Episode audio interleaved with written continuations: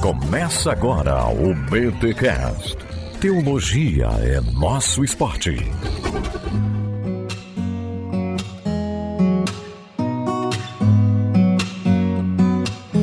Muito bem, muito bem, muito bem. Começa mais um BT Cash, o de número 451. Eu sou o Leandro de Baipendi, Minas Gerais, e o Bibotalk é o meu maná diário. Eu sou o Rodrigo Bibo e quero aprender onde está na Bíblia que eu sou o provedor do lar. Eu sou a Vicky e teologia fraca produz mulheres fracas, já diria um certo autor. Caraca! Olá, eu sou o Léo e teologia fora de contexto é pretexto para heresia. Ó, olha aí, gente. Coisa. Que, que entradinha clássica, que entradinha. É, é, um menino da escola dominical aqui, hein? Olha aí, olha aí. Essa é muito bom. Meus amigos, minhas amigas, preste muito atenção. Você já viu o título deste episódio e você já viu o que, que nós vamos começar a pensar aqui. Antes de começar este podcast, eu preciso dar alguns, alguns recados, alguns tons aqui para você que vai ouvir e depois comentar este episódio, tá? Galera, primeiro, ouça com atenção. Segundo, entenda o contexto. Terceiro, não vou tolerar que xinguem os meus convidados nas redes sociais. Se eu ficar sabendo, eu bloqueio e vou banir você. Não, brincadeira, não tem esse poder.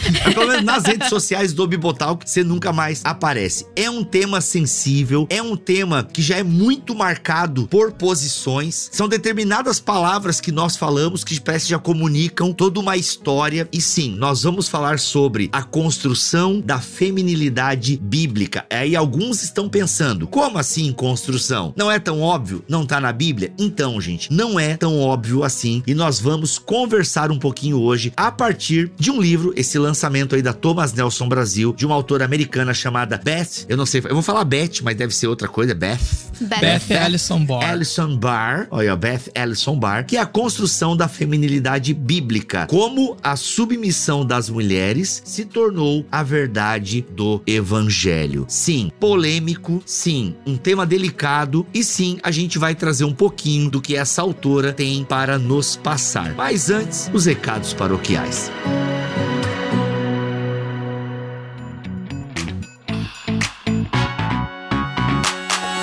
Nos recados paroquiais dessa semana, galera, atenção, evento online e gratuito para todos vocês que gostam do Bibotalk. A quinta confraria Bibotalk vai acontecer nesta quinta-feira lá no nosso canal no YouTube. Então, olha só, dia 26 de maio de 2022 vai acontecer no youtube.com/barra Bibotalk Vlog a quinta confraria Bibotalk. E o tema dessa confraria será doutrina e devoção e vamos ter as palestras de Victor Fontana e Diego Bittencourt. Galera, um evento promovido pela Thomas Nelson Brasil em parceria com o Bibotalk para anunciar aí e falar um pouco sobre este novo livro que nós acabamos de publicar pela Thomas Nelson Brasil, que é o Doutrina e Devoção. Gente, um evento imperdível nesta quinta-feira online. Ele ficará salvo no canal? Ficará, mas quem assistir ao vivo vai participar de sorteios de livros da Thomas Nelson Brasil. Então vem com a gente, eu vou estar tá na bancada, Vitor Fontana e Diego Bittencourt palestrando. Duas horas de evento ali pra gente bater um papo bem legal sobre essa temática que é a doutrina e devoção. Se você ainda não entendeu direito esse livro que a gente lançou, com certeza vai ter uma ideia. Bibo, eu já entendi e eu não quero comprar o teu livro. Assiste o evento, mesmo assim você vai ter um conteúdo gratuito para ser abençoado e pensar também neste tema tema tão legal. Espero vocês nesta confraria, dia 26 de maio de 2022, lá no canal do Bibotalk começa a partir das 20 horas. Olha só, o link para você já definir o lembrete, já ficar ligado, já clicar ali e tal e ser avisado pelo YouTube, está aqui na descrição deste BTcast 451, tá bom? Clica no link e se liga na gente que vamos estar ao vivo no dia 26 de maio a partir das 20 horas, beleza? Por falar em Thomas Nelson Brasil, por falar em sorteio, por falar em livro, nós fizemos uma parceria com a livraria El Shaddai. Sim, uma livraria parceira aqui do Bibotalk que vende um monte de coisa legal, inclusive algumas coisas que não tem na Amazon e tem lá na El Shaddai. E olha só a parceria que a gente fez. Tem um link aqui na descrição deste BTcast 451 que vai levar você para o site da El Shaddai. Inclusive, eu estou indicando um livro ali tudo e tal. Você pode comprar o livro que eu tô indicando ali, ou você pode comprar, navegar ali pelo site, clicou pelo link, importante, clicou no link, navegou no site da El Shaddai, comprou qualquer coisa, você está participando de um sorteio que nós estamos fazendo. Todas as obras do queridinho N.T. Wright, lançadas pela Thomas Nelson Brasil, serão sorteados para você que fizer alguma compra por esse link. Qualquer compra, qualquer valor, beleza? Basta você entrar pelo link que está aqui na descrição do 451, tá bom? Em bibotalk.com. Entrou pelo link, comprou qualquer valor no site da El Shaddai, participa desse sorteio em que nós vamos aí sortear todas as obras do N.T. Wright lançadas pela Thomas Nelson Brasil. Beleza, gente? Lembrando que esse sorteio é válido somente até o dia 14 de junho de 2022. Se você está ouvindo depois, bem, fica ligado que a gente tá tem muito sorteio rolando sempre aqui no Bibotalk e tal. Aliás, deixa eu dar uma dica para você que está maratonando o Bibotalk. Galera, você tá ouvindo esse episódio aqui e a gente já tá lá no episódio 600 e alguma coisa? Ouve os episódios recentes. Ouve um recente e depois volta pros velhos. Essa é a grande dica para você que ouve podcast, beleza? E olha só, olha só, você tá para ouvir um podcast aí que vai ser polêmico. Infelizmente, as pessoas é, nem sempre conseguem ouvir é, o outro lado. Então, galera, presta atenção no podcast, presta atenção nos argumentos. E olha só, a galerinha fez uma entrevista com a autora, com a Beth Bar, que a gente tá falando do livro dela aqui. Aí nós vamos ter uma entrevista que vamos publicar no nosso canal no YouTube em breve, em 15 dias, essa entrevista vai estar lá no canal do Bibotalk. A Vic e a Bruna, que participam desse episódio, mais o queridinho Cacau Marques, fizeram uma entrevista com a autora. Mas olha só, é uma parada legal. Vai ser tudo legendado, então não vai ser aquela coisa de português, traduz por inglês, inglês, traduz por português. Não, não. Uma entrevista ali, ó, direta e reta, toda legendada em português. Então você vai entender um pouco mais o espírito da obra que a Beth Bar está lançando aqui no Brasil via Thomas Nelson Brasil. Tá bom? Então, assim, gente, ouça aí com atenção. Você não é obrigado a concordar com tudo, mas pelo menos ouça e entenda as motivações, tá bom? É um assunto bem delicado, é um assunto assim que não é tão falado aqui no Brasil Brasil. Aliás, esse é um ponto, né? Esse é um ponto. É um assunto que é pouco falado aqui no Brasil e a Beth Bar traz uma outra perspectiva que você pode concordar ou não, mas a gente tem que trazer ela para o debate e por isso este BTcast. Simbora!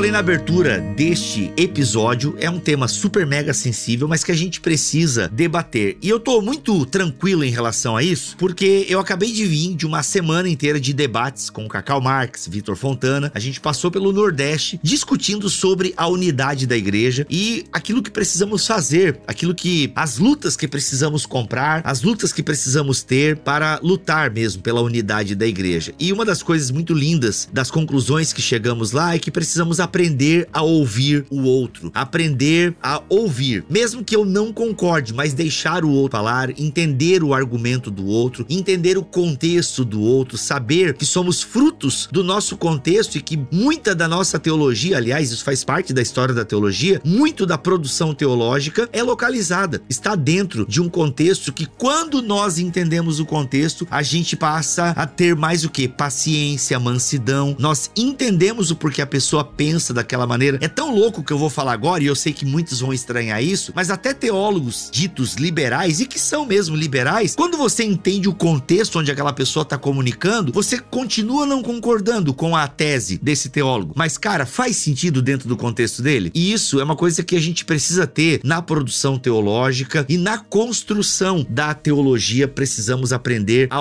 ouvir o outro. Podemos continuar achando errado, mas pelo menos entender o que a pessoa está falando é fundamental. E aí estamos com esse tema aqui. Prazer, Léo, primeira vez que você vem aqui ao BT Cash. Obrigado, você já Bibo. teve uma tentativa de gravação, mas a, a, o, os bytes, as conexões não deixaram você participar. Que bom que agora deu. O inimigo tava furioso e foi derrotado. Olha aí, amém, Alegria, amém, que bom. Alegria e responsabilidade estar aqui, gente. Prazer aí pelo convite. E pela minha igreja que cedeu espaço, teve piedade da minha alma. Muito obrigado, então, à igreja do Léo, que cedeu esse espaço, os microfones e conexões para que ele pudesse gravar esse episódio. E a Vic, que já está com a gente em alguns episódios, inclusive no BTcast Plus. Seja muito bem-vindo, Vic. Fazendo aqui. Obrigada. eh, faze- fazendo. eh, eu ia fazer uma piada horrível. Vamos Ai, lá. meu Deus fa- do fazendo céu. a cota feminina, olha só. Ai, Jesus Reforçando o machismo estrutural. Excelente. Obrigada. É, o exemplo, né? O Bibo já começa com bons exemplos. Exato, exato. Tá aí, gente. Eu não preciso falar mais nada. Tá aí o exemplo do Bibo. Mas vamos lá. Galera, por onde a gente começa pra gente falar desse tema? Porque até o próprio subtítulo da Beth já é meio provocativo. Ela já faz uma provocação no subtítulo. Aliás, eu não sei se isso tá no original, se é uma provocação que a editora traz. Pelo que o Léo tá sinalizando aqui, sim, está no original. Mas aí, galera, como é que por onde a gente começa a construir essa ideia de uma feminilidade que foi construída? Como assim? Não é derivada direto das escrituras?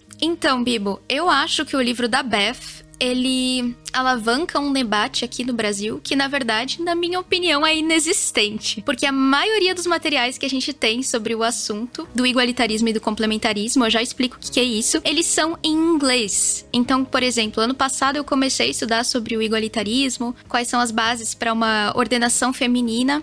E eu não encontrei praticamente nada em português. Tudo que eu achei é em inglês. Então eu acho que o livro da Beth, ele é um começo para esse debate, não sobre ordenação feminina, mas sobre questões mais gerais, que são as questões do complementarismo e do igualitarismo. Para quem não sabe, o complementarismo e o igualitarismo, eles são movimentos. Da onde vem isso? E atenção, esse é o contexto que a Beth escreve o livro dela, gente. Isso é muito importante. Onde é que começa todo esse debate que a Beth vai entrar? Ele começa lá no fim da década de 80 nos Estados Unidos. A gente tem uma série de debates movimentados e alavancados é, pela última onda do feminismo naquela época. E aí o que, que a gente tem? Certos autores defendendo ah, que a mulher pode ser pastora, e outros defendendo que não, a mulher não pode ser pastora, não pode exercer autoridade sobre o homem, né? É muito aquela discussão envolvendo 2 Timóteo 2, além de outros textos. E aí o que, que a gente vai ter? A gente vai ter o nascimento de duas instituições. Por isso que eu digo que o complementarismo e o igualitarismo, eles não são só teologias, eles são movimentos, tá? Isso é muito importante. A gente vai ter o nascimento aí da CBMW, se eu não me engano é a sigla em inglês, que é o Conselho de Masculinidade e Feminidade Bíblicas, que foi encabeçado especialmente por John Piper e Wayne Gruden. Talvez muitos conheçam aqui esses dois teólogos e é importante falar deles porque eles foram fundamentais para esse movimento. E a gente também vai ter logo depois, se eu não me engano, a CBMW foi criada em 87 e a gente vai ter um ou dois anos depois, acho que é um ano depois, a criação da CBE, que é o Conselho de Igualdade Bíblica, que é aí que surge o igualitarismo. Então o que, que a gente tem aqui? A gente tem dois movimentos surgindo. Foi esse conselho do John Piper e do Wayne Gruden esse conselho que escolheu o nome complementarismo. Então, gente, o complementarismo, ele não tem muitos anos. Ele vai ter o quê? A palavra, ela vai ter uns 35 anos. Eles definiram essa palavra justamente para afastar algumas outras conotações negativas, outros termos que eram utilizados antes. Por exemplo, a gente tinha o termo headship para falar de cabeça, o homem é o cabeça do lar ou da igreja. A gente tinha o termo hierarquismo para falar da hierarquia do homem sobre a mulher. Tinha também o termo patriarcado, mas a gente vê no livro da Beth que nem todo mundo aceitou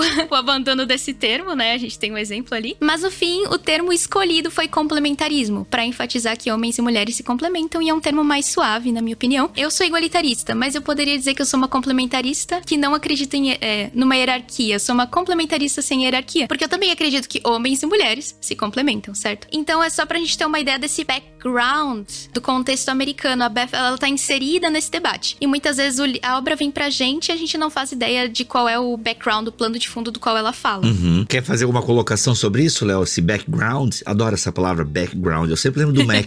background.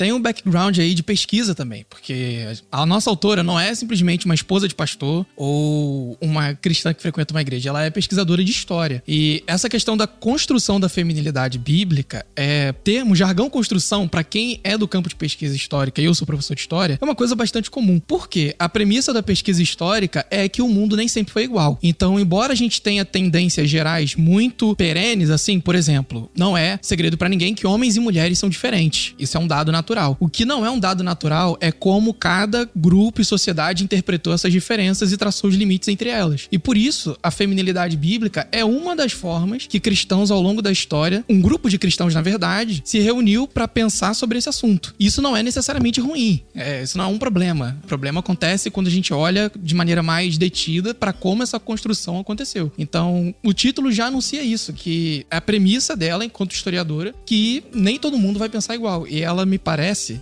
é, não só porque eu sou historiador também, bastante correta nisso, porque, por exemplo, a, a Vicky falou que estava mais próxima do igualitarismo. Eu tô numa posição de que esse debate para mim não é tão importante, porque justamente eu sei do contexto de quando os conceitos foram definidos, quando eles foram criados, e eu sei que a forma dessa definição não é igual a todo o passado da história da igreja. Os reformadores não precisavam do conceito masculinidade e feminilidade para pensar homens e mulheres no corpo de Cristo. Então, se eles não precisavam e outros não precisaram, por que eu preciso hoje? Exato, eu acho que isso que o Léo falou é fundamental. Então, a gente tem os termos complementarismo e igualitarismo que existem há menos de 40 anos. Tem gente que diz, ai, mas eu não sei o que, que eu sou. Mas você não é obrigado a ser nada, na minha humilde opinião. A gente tá falando aqui de duas caixas, duas conceituações que são recentes, que surgiram no contexto americano, e a gente importou esse debate para cá, mas querendo ou não, ele respinga na gente. Acho que cabe a gente definir o que, que é, né?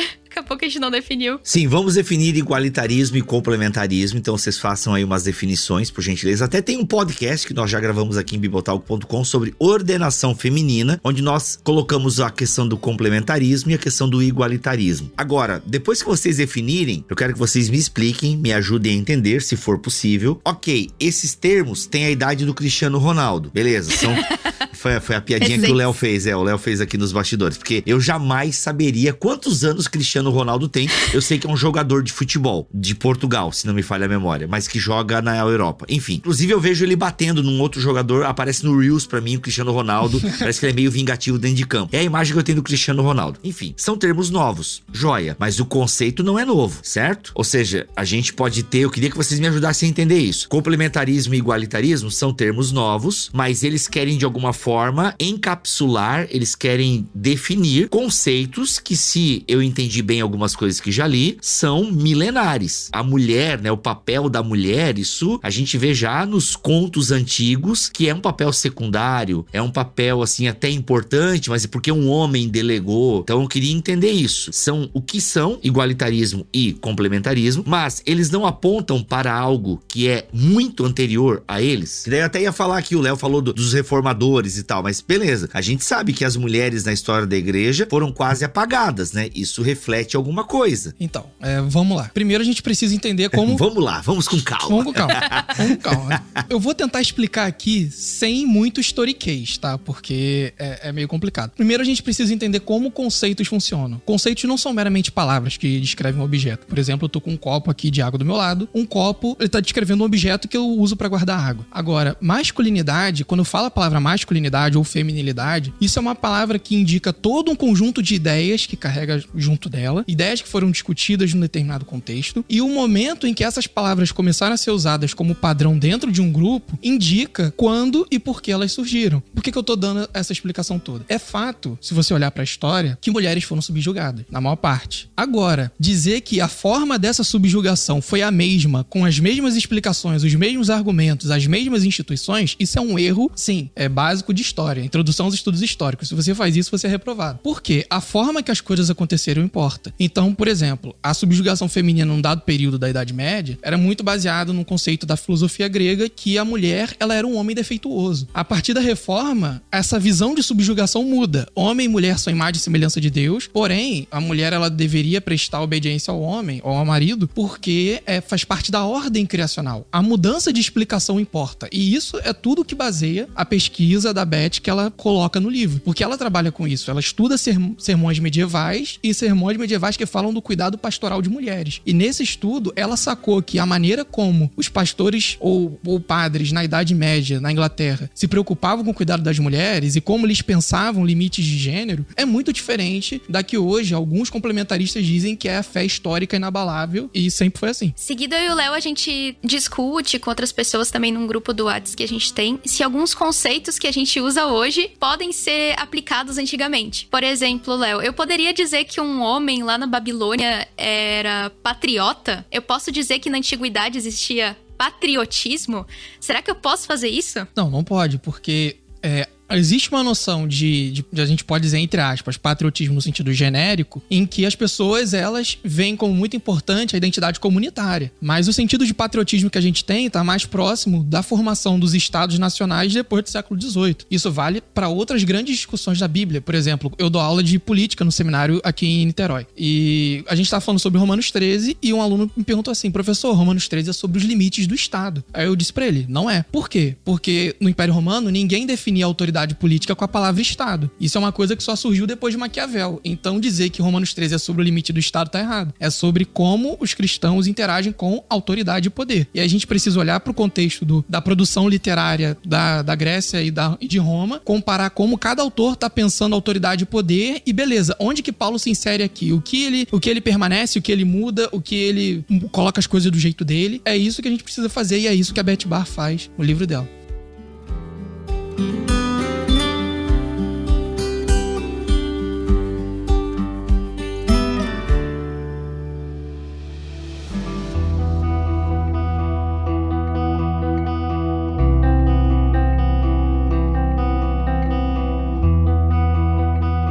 Da Bruna Santini aparecer aqui no nosso episódio, afinal, Aê. ela conseguiu chegar a tempo, enfrentou os zumbis dos Estados Unidos nas avenidas. É porque, ah, ô Bruna, você é, é de Atlanta, onde é filmado The Walking Dead, não é não? Desculpa que eu tava no mudo. Olha, que iniciante, meu Deus. Eu tô rindo aqui falando que tava, tava enfrentando congestionamento de zumbi. É porque na minha cabeça você é de Atlanta, não sei porque que eu te, colo- eu te botei morando em Atlanta, nem sei se é. Mas eu sou assim, É. sou assim. Olha, viu? E aí que É foi isso filmado aí. The Walking Dead, então tá tudo certo. Seja muito bem-vinda, Bruna, aqui a este BTcast. Que bom que deu tempo de você chegar. E já chega chegando, já vai se inteirando aí, Bruna, ó. Dá uma olhadinha aqui no, no nosso chat aqui do lado do Zoom pra você ver. A gente ainda tá no contexto histórico. Daqui a pouco a gente vai entrar um pouquinho na história da Beth. Eu, gente, eu vou falar Beth, vocês me desculpem, não é nada pessoal. É que falar Beth é bem complicado pra quem não manja dos inglês. Então seja muito bem-vinda, Bruna. Quer dar o seu aí pra galera? Muito obrigada, peço perdão pelo atraso. Capaz. É uma honra estar aqui com vocês, falando sobre essa leitura, esse lançamento maravilhoso da Thomas Nelson Brasil, de uma doutora, né, da doutora Beth Allison Barr. Tá aqui com Vicky e Léo pela primeira vez. E é isso, vai ser maravilhoso. Show de bola. Mas vamos lá, vamos voltar pra discussão. Que bom que a Bruna chegou. Gente, a gente não definiu complementarismo e igualitarismo. A gente começou, vai lá, Vic. Respondendo agora a tua pergunta, Vivo. Não, eu não acho que igualitarismo e complementarismo sempre existiram. Eu acho que eles são uma criação muito recente. Se a gente pensar, não, sempre foi assim, não. A definição do complementarismo por si só, ela é muito recente, tá ali num contexto de modernidade, pós-modernidade que não se encaixaria antes. Então vamos definir o que, que essas coisas são que a gente falou tanto. Boa. Complementarismo acredita que homens e mulheres foram criados com o mesmo valor, mas com papéis diferentes. Essa é a frase que você vai encontrar em todos os lugares na definição deles. Mas assim, o que, que são esses papéis diferentes, né? O pessoal deixa isso um pouco no ar. Papéis diferentes são hierarquia. Algumas pessoas vão discordar de mim, mas na minha opinião, sim, são hierarquia, porque o homem foi criado para liderar o lar e para liderar a igreja, e a mulher no lar se submete ao marido e na igreja ela se submete ao pastor. Então esses são os papéis diferentes. Em essência, porque a gente vai ter discussões mais periféricas. E o igualitarismo acredita que homens e mulheres se complementam, mas não existe uma hierarquia entre eles definida por Deus. Claro que a gente vai ter diferentes hierarquias e padrões hierárquicos na sociedade, mas eles estão relacionados a contextos históricos. Então seria mais ou menos essa definição do complementarismo e do igualitarismo. E dentro disso, a gente tem ainda o complementarismo amplo e o estreito, que aí é uma discussão um pouco diferente, mas eu acho muito importante aqui, gente, pra gente continuar nossa conversa. Complementarismo amplo acredita que o homem deve liderar em toda a sociedade, de uma maneira geral. E esse é o pensamento do Piper e do Gruden. Então, as pessoas que criaram complementarismo, elas são complementaristas amplas. Tá? Isso é muito importante. O que, que é isso? O John Piper acredita, por exemplo, que uma mulher ela não pode ser presidente porque ela estaria exercendo uma liderança sobre os homens. Ele acredita que ela não pode ser uma CEO, ela teria funcionários homens, porque para ele a essência do homem é liderar e a essência da mulher é se submeter a essa liderança. Claro, é uma liderança em amor, é uma liderança sacrificial? Sim, mas a essência do homem é liderar e da mulher se submeter a essa liderança. Então ele acredita que isso é em todas as esferas. Ou seja, a mulher, não existe um complementarismo nesse sentido, é auxiliar a liderança masculina. Exato, auxiliar e se submeter a essa liderança. Perfeito. Uhum. E aí,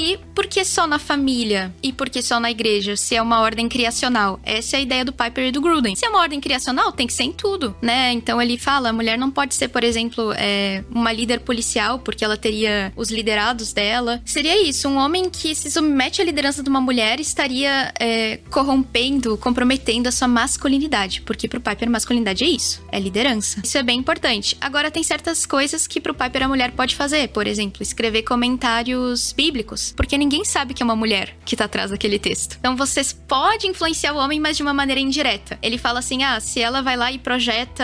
Como é que eu vou dizer? Ela projetou. É uma arquiteta urbanista e ela projetou ali uma rua, um uma sinaleira, um semáforo, não sei de onde as pessoas estão nos ouvindo, sinal, sinaleira, semáforo. E ela, no fim, ela influencia o comportamento daquele homem, ela meio que lidera aquele homem que vai passar ali de carro, ele vai ter que parar no sinal, mas ela faz isso de maneira indireta. E é por isso que o Wayne Gruden, ele tem uma lista do que a mulher pode ou não fazer na igreja. Então, pro Wayne Gruden, a mulher, ela não pode ser líder de pequenos grupos, grupos pequenos, célula, também depende de onde você está nos ouvindo. Ô, Vicky, são coisas bem sérias que você tá falando aí. Sim. Isso, tipo, não é vídeo assim de 1980 82 e tal. Não, não, isso tudo é bem explícito, porque justamente, Bibo, em 87 a gente teve a fundação do Conselho de Masculinidade e Feminilidades Bíblicos. Uhum. E aí em 91 a gente vai ter o lançamento de um livro chamado Recovering Biblical Manhood and Womanhood, que é do Piper e do Gruden, e eles vão estabelecer as bases desse debate, e eles são bem enfáticos. Isso tudo isso que eu tô falando tá nesse livro. Vocês encontram no Desiring God, que é o site do Piper. Isso eu não tô assim inventando. E o Piper assim, é a opinião dele, ele fala isso claramente, Uhum. sem delongas, sem demoras. Tudo isso que eu tô falando é bem explícito. E aí, por mais que. E aí, esse é o complementarismo amplo. E a gente tem o estreito, que acredita que o homem é o líder somente na família e na igreja. Então a gente vai ter pessoas como Tim Keller, por exemplo, que se encaixa no complementarismo estreito, que acredita que essa liderança é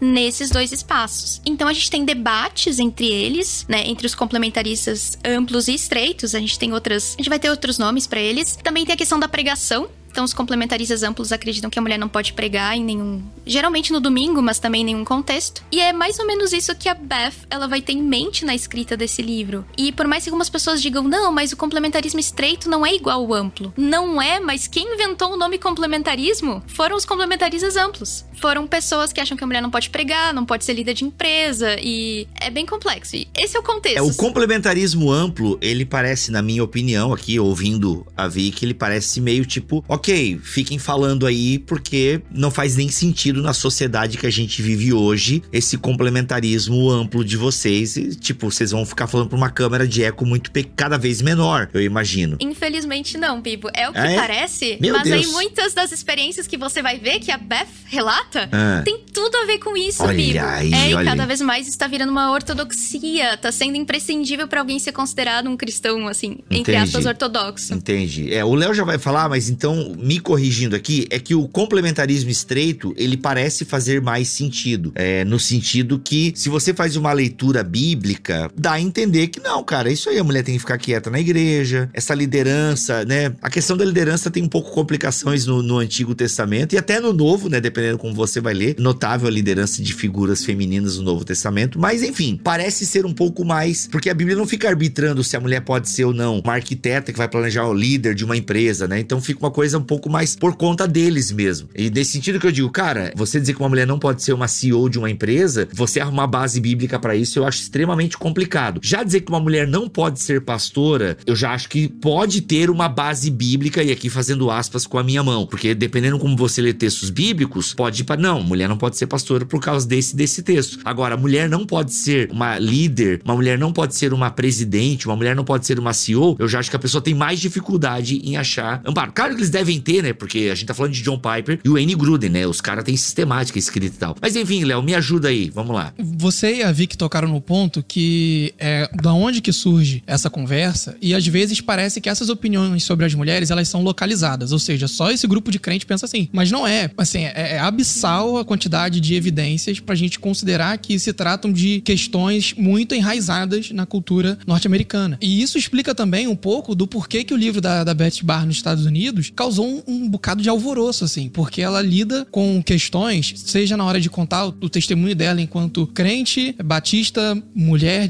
mulher de pastor, mãe e professora, tudo isso junto, e como que a teologia do, dos círculos batistas que ela frequentava um, olhava negativamente para a experiência de vida dela, até mesmo coisas da história dos Estados Unidos. Eu vou tentar resumir isso aqui o máximo possível. Então, assim, de imediato, assim, no contexto mais de curto prazo, o livro da Beth causou tanto alvoroço porque existe uma, uma. No mínimo, gente pode dizer que as igrejas elas têm um trato deficitário em relação a abusos que acontecem dentro da igreja. E aqui eu vou trazer três estatísticas que eu achei no livro da Elaine Stork, As Cicatrizes pela Humanidade, que é um livro que a autora, que é cristã e socióloga, ela pesquisa violência contra a mulher em vários contextos do mundo, por conta de uma ONG que ela faz parte. Ela diz o seguinte: 83. Essa estatística é de 2018, só para deixar claro. 83,2% das mulheres evangélicas americanas procuram por apoio pastoral contra a violência. Ou seja, a igreja ainda é vista como um lugar que oferece apoio para quem sofre abuso. Mas de todas essas mulheres que procuram apoio, apenas 8% se sente capacitada para lidar com abuso. Ou seja, muita gente procura a igreja para lidar com situação de abuso, mas na hora que vão lá conversar com o pastor ou com a equipe, a resposta não satisfaz ou causa mais confusão. E agora tem o que é mais alarmante ainda. Antes que o pessoal ache que isso é papo de socióloga e de mulher, gente, por favor, é só você pode abrir portal de notícia que você vai achar notícia de uma irmã que de alguma forma sofreu alguma espécie de assédio moral ou sexual por parte de uma liderança religiosa. Hoje mesmo, curiosamente, saiu a notícia de um caso de racismo, enfim, por parte de uma liderança religiosa e a moça explicando que já sofria isso há muito tempo. E o argumento que ela ouvia da liderança é: pô, por favor, não, vamos deixar isso aqui, tal, a gente não precisa causar esse, esse alvoroço. Tipo, o fato até, inclusive, se sentindo intimidada por ser mulher, a ficar quieta e ela dizendo: olha, porque ninguém leva a gente a sério, né? Tanto o fato dela ser negra como o fato de ser mulher. Então, gente, por favor, as estatísticas estão aí. o índice de violência contra irmãs no Brasil é altíssimo e é respostinha padrão de muitas igrejas. Não é de uma, nem de duas, nem de dez. De muitas é, irmã,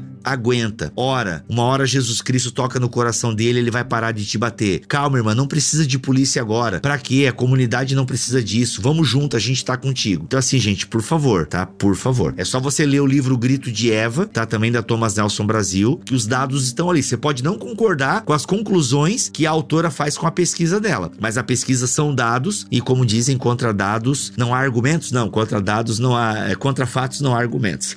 Ainda tocando nesse ponto aí, né? Essa semana a gente teve notícia de um pastor que durante 10 anos ocultou um caso que ele teve com a Fiel, enfim, teve uma criança que surgiu desse caso e a, a mulher, que, que, que, é a mãe da criança, durante muito, muito tempo, desses 10 anos, foi silenciada, foi ameaçada para não deixar o caso explodir, porque o pastor era famoso, então acontece. E aqui a gente pode dizer também, tem, teve autor americano, mega famoso, respeitadíssimo no Brasil, com ampla teologia escrita, que acobertou também casos de violência, enfim, de assédio, ou enfim, pessoas que hoje em dia estão presas presas por conta do crime e que foram acobertados por pastores na comunidade. Então, galera, sério, acontece. Fala, Vic. Então, Biba, eu acho que isso é mais sério do que parece. Porque a gente tem tido muitos casos não tão recentes de acobertamento de abuso. Pastores que acobertaram abuso nas suas igrejas. E, infelizmente, muitos pastores, eles estão ligados ao Conselho de Masculinidade e Feminilidade bíblicos, tá? Então, isso é pesado que eu vou dizer. Não, eu acredito que nem todas as pessoas dessa instituição são assim. Acredito sim que existem irmãos fiéis lá dentro,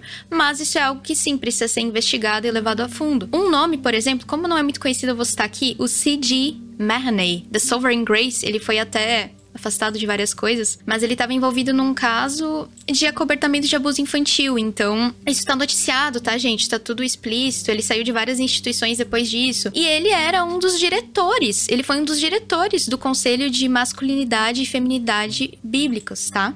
Ele foi um dos diretores. A gente tem outro que é o Paige Patterson, que inclusive a Beth cita no livro dela. Ele foi um dos responsáveis por colocar o complementarismo na declaração de fé da, dos Batistas do Sul. E ele foi afastado. Isso está sendo investigado também, mas como eu disse, está tudo documentado em notícias. Ele foi afastado porque ele teria aconselhado uma aluna do seminário que tinha sido estuprada. Ele teria aconselhado ela a não denunciar o estuprador e a perdoar esse, esse estuprador. Então, assim, e esse Paige Patterson, ele era, ele fazia parte do quadro de referência da instituição do Conselho de Masculinidade e Feminidade Bíblicos. Então vejam, a gente tem aí pessoas, esse, esse teólogo que o Bibo falou também, ele também era do quadro de referência dessa instituição. Então a gente tem as pessoas, os cabeças do complementarismo envolvidos em casos de acobertamento de abuso. Então vejam em tudo que a Beth tá pensando quando ela escreve o livro dela e ela cita alguns casos, mas a gente infelizmente tem casos mais recentes.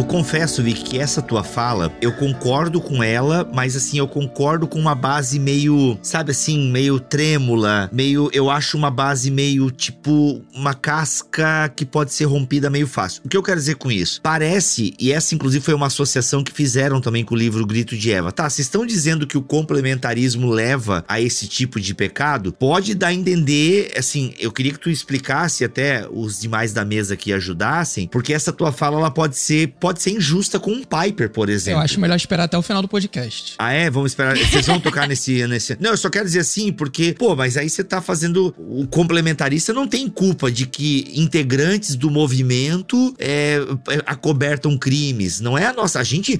Nenhum documento complementarista vai dizer acobertem é, uma irmã, essa Jezabel, quem mandou ela aparecer de decote. A culpa é da irmã, que apareceu de leg e decote no gabinete pastoral. Entendeu? Então, assim, dá a entender que o complementarismo seja o provocador deste tipo de pecado. Bibo, eu acho que eu não posso dizer, ah, meus irmãos complementaristas são misóginos, por exemplo. Vou usar aqui essa palavra. Boa. Eu acho que não. Eu amo meus irmãos complementaristas, tá? Mas eu acho que a nossa teologia tem consequências. Então, se a gente tem vários casos de abuso na instituição que criou o nome complementarismo, por que, que a gente não quer pensar sobre isso? Vai acontecer o décimo caso, o décimo quinto caso e não tem nada a ver? Pode não ter ligação, mas a gente precisa de estudos. A gente precisa falar sobre isso. A gente precisa de investigações. Então, as pessoas ficam muito na defensiva. Não, mas uma coisa não quer dizer outra coisa, mas a gente precisa investigar e falar sobre isso para ver se tem alguma coisa a ver para ver se tem alguma ligação ou não. Então eu não quero dizer que tem uma ligação, mas a gente precisa discutir esse assunto. Todas as vezes que, que esse debate surge, que essa questão surge, né? Eu vejo muitos irmãos complementaristas reclamando e sempre ali policiando. Ah, mas vocês estão querendo dizer mesmo que complementarismo é, facilita que aconteça o abuso, que todo complementarista é machista e, e sempre ficam ali policiando e guardando para que não haja esse tipo de associação. E eu vejo sempre essa, essa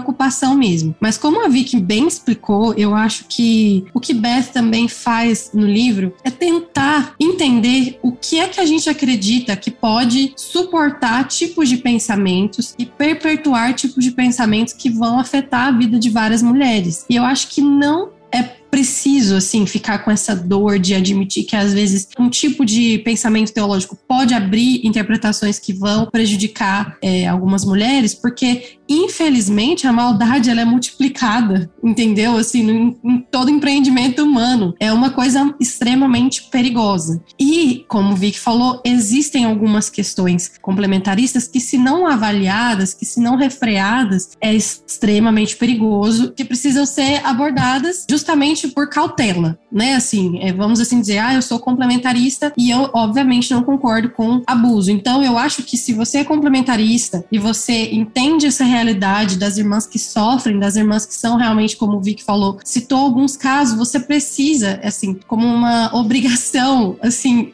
verificar e sempre estar tá ali em cima para que isso não aconteça. O que Beth faz no livro, que é muito interessante, é tentar ir à raiz desse tipo de pensamento, ideologicamente, politicamente, so, é, é, historicamente, óbvio, né? Na questão política, social da época, ela vai sempre destrinchando tudo isso para mostrar essas questões e evitar que é, se passe por bíblico algo que é social, porque senão nós, é, é, realmente esse tipo de estrutura que as mulheres lidam todos os dias é, que infelizmente é uma realidade, estrutura social em que a mulher realmente é diminuída. A gente está falando aqui em contexto de igreja, mas a repressão das mulheres, é, a desvalorização, ela acontece no mercado de trabalho, no, com gente que não é crente. Então, assim, é, uma, é um, um, problema que a mulher vive em todas as áreas da vida dela. Então, assim, a gente sabe identificar o que, que realmente pode ser uma proteção bíblica, uma indicação bíblica, como o Bíblia falou. Eu vejo que tem ali umas, é, a possibilidade de complementarismo estreito ser mais fundamentado. Tem todas essas questões que podem ser discutidas, mas a realidade, né, do silenciamento das mulheres, de, de encobertar abuso, isso tudo é, é, são coisas que se passam no ambiente de trabalho também, no ambiente familiar, até inclusive com não cristãos. Então, assim, como que a gente está se diferenciando como cristãos nesse, nesse aspecto? Eu acho que essa ofensa de falar, de querer associar complementarismo, então é machismo, acho que essa ofensa agora, ela precisa ser colocada também um pouco de lado, a princípio, até que se converse de uma maneira mais clara sobre esses casos. Mas eu entendo também quem, quem tá se doendo. Tudo que vocês, meninas, falaram aqui, joga para levanta a bola para outro dado que eu tenho, tem a ver com pregação. A Elaine Stork, ela levantou esse dado e 99,5% de todas as mulheres evangélicas nunca ouviu pregação dizendo que abuso, violência doméstica e estupro era pecado. Então, assim, isso já mostra um problema de púlpito. Mas isso a gente tá falando da igreja americana, não tá falando do, de todo o contexto histórico dos Estados Unidos. E aí é, a gente discutiu bastante coisa aqui já por conta de um ponto tratando só da igreja. E aqui tem um pouco a ver também com a minha fala de abertura, que teologia fora de contexto é pretexto para heresia. Uma parte dela se baseia nos outros dois pontos que eu vou trazer agora. Que pontos são esses? O primeiro é que, assim, na sociedade norte-americana existe um discurso muito, muito enraizado que o espaço público, o mercado de trabalho, é o espaço do homem, porque ele é forte, ele tem um instinto de dominação naturalmente, ele foi criado para li liderar, e isso tudo foi explicado dentro de conceitos biológicos e teológicos também. Mas isso estava, assim, é muito solidificado nos anos 50, no mainstream, assim, dos debates intelectuais dos Estados Unidos, na revista Time, na Christianity Today, inclusive, ou várias outras revistas, New Yorker. Isso tem, isso tem uma raiz, assim, um, um pouquinho menos profunda, numa situação do, dos Estados Unidos que é desde metade do século XIX, várias crises e conflitos forçaram as mulheres a ir para o espaço público por conta de questão de sobrevivência mesmo. Mulheres brancas, diga-se de passagem, porque as negras elas sempre trabalharam desde a escravidão. Então a gente está falando aqui de Guerra da Crimeia, Guerra Civil Americana, crise de 29, Primeira e Segunda Guerra. Isso coloca uma baixa no contingente masculino no mercado de trabalho, porque ou morreram em guerra, ou são incapacitados para o trabalho, ou então tem algum problema psicológico, alcoolismo era muito grave nesse período, e as mulheres se lançaram ao trabalho para poder dar sustento para casa, e isso gerou vários conflitos com as visões que se tinham de papel de gênero. Mas também essa questão do homem como é, naturalmente racional, é, líder, dominador, e a mulher como submissa, emocional e, e, recatada, isso tem uma raiz mais profunda no próprio puritanismo. E aqui eu vou citar um cara que é o Leland Ryken, que assim, não dá para negar que ele tem uma visão muito amistosa dos puritanos, tá? E, e assim, ele chama, no, capítulo do livro dele, Santos no Mundo, dos pecados que os puritanos cometeram, ele diz que um deles era o chauvinismo masculino e o patriarcalismo. Ou seja, se um cara que tem uma visão amistosa dos puritanos não tem reservas para chamar o que aconteceu da visão puritana sobre a mulher de patriarcalismo, calvinismo, e essa visão está na raiz da formação dos Estados Unidos enquanto país e do calvinismo, sendo que todos os autores que a gente citou aqui são em geral calvinistas, a gente tem um problema enorme para lidar aí. E por fim, o que é mais alarmante dessa situação toda é que essa visão da mulher na sociologia e na teologia criou a teoria da feminização do cristianismo, que é o seguinte: ali por volta dos anos 70, com o crescimento do feminismo, alguns sociólogos e, e teólogos olharam para um aparente crescimento das mulheres na igreja, em número e em posições de liderança, e disseram que a secularização era fruto da presença feminina em, em maior número e nas posições de liderança na, no ambiente de igreja. Por quê? Porque quando homens eram pastores e líderes, eles eram fortes, dominadores, eles resistiam às tentações e as mulheres são mais frágeis, elas são mais, é, elas são mais conciliadoras, então elas cederam espaço para as ideologias modernas. Mas qual que é o problema? Essa teoria caiu na sociologia porque, em primeiro lugar, ela naturaliza, como a gente já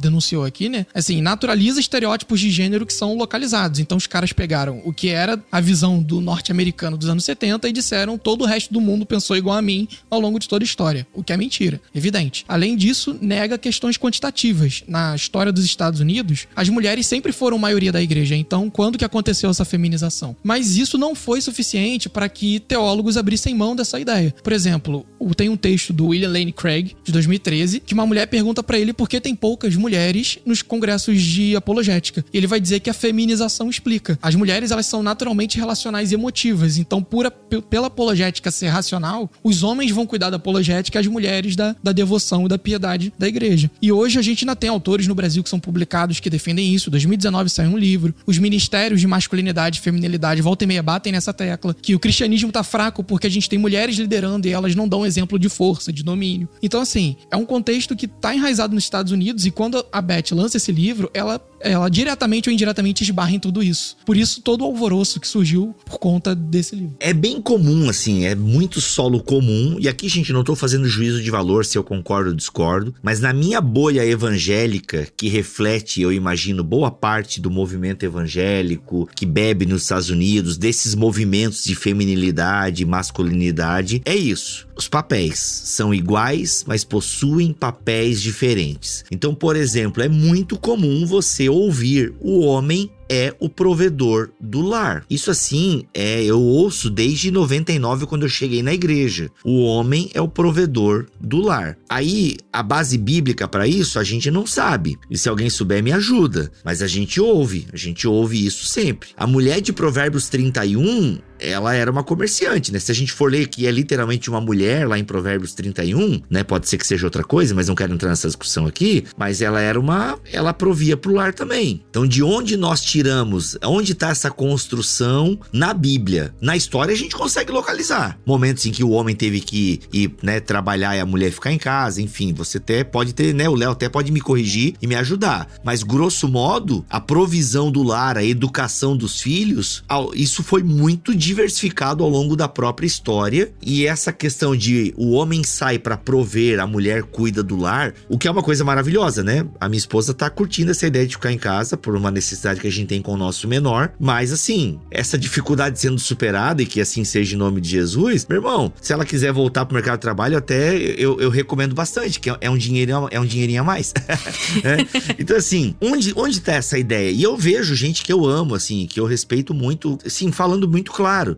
Não, o homem, a responsabilidade da provisão no lar é do homem. Pois é. Por quê? Cara, então a gente volta no ponto que eu falei lá atrás. De fato, se a gente for olhar pra história, assim, como um padrão, a gente vai ver uma tendência das mulheres é, num estado em que elas obedecem aos homens, né? E aí a gente pode usar até a linguagem da, da Beth Baia e chamar isso de patriarcado ou patriarcalismo. A grande questão que a Beth ela contribui aqui é mostrar que as formas em que isso se desenvolveu são diferentes. E isso importa pra gente entender o estado que a gente tá hoje. Porque senão a gente cai num argumento historicista de dizer, porque, por exemplo, ao longo de toda a história da igreja, mulheres tinham que obedecer aos maridos. Portanto, essa obediência, ela em si mesma, independente de eu pensar contexto, variabilidade, etc., ela é correta. Só que aí, assim, a gente vai entrar naquele exemplo que eu dei. Por um, um, um determinado momento, a mulher tinha que obedecer ao marido porque ela era um homem defeituoso, era um homem inferior. Era um quase homem. E aí, essa obediência ela vai se desenrolar de um jeito. Quando eu jogo o argumento para a ordem criacional, o argumento, a estrutura do pensamento para como a mulher vai obedecer o marido vai se desenrolar de outro jeito. E aí é o que a Vicky falou, a teologia tem consequências. Por isso que a gente precisa dar um passo atrás e olhar qual é o contexto que a gente está tomando decisões para fazer teologia. Porque senão, é o que acontece no caso do complementarismo da CBMW, eles acabaram transformando em ortodoxia todos esses pontos que eu trouxe do contexto norte-americano,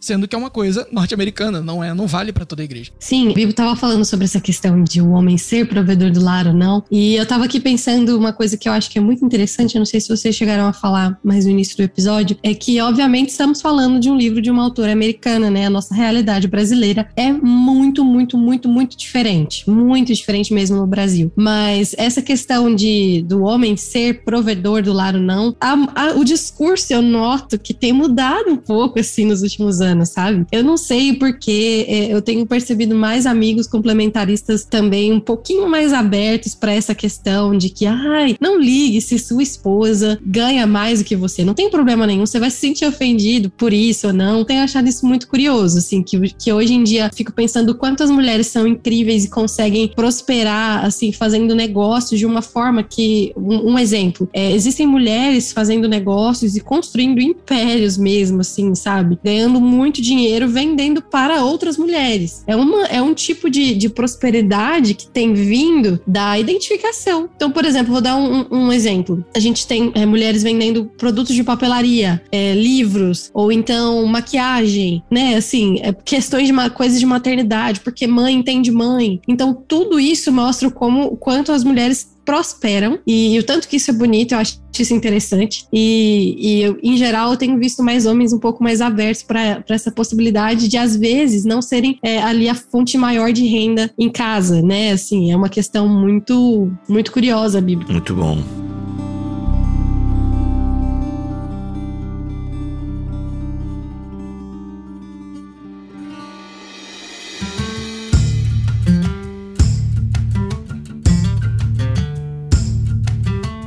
Então, acho legal a gente trazer um pouquinho o contexto da Beth, uma coisa que é importante nesse livro que ela escreve, ela direciona justamente para esse público que já sofreu algo do tipo, que quer pensar sobre isso. Ela localiza muito a partir da história dela, então conta muito, conta muito. E obviamente que isso influencia também a sua, a sua escrita. Ela viveu coisas, né, que ela vai contando para nós. Eu queria que vocês trouxessem para nós aqui um pouquinho essa história da Beth e como que isso nos ajuda a entender também o seu livro. A gente já deu várias pinças aqui, mas eu penso penso que é legal a gente trazer agora um pouquinho mais detalhado e até porque isso vai ajudar bastante as pessoas quando forem ler o livro. A escrita de Beth, ela, ela eu acho bem interessante que ela narra o livro. Assim, o livro é como se fosse realmente uma narrativa aos, pelos olhos dela dessa realização, essa realization, quando ela vai percebendo o que ela viveu, o contraste entre o que ela viveu e o que ela estudou, né? Assim, é, em relação ao papel das mulheres na igreja, na sociedade, tudo mais, sendo uma doutora. Então, assim, ela foi percebendo quando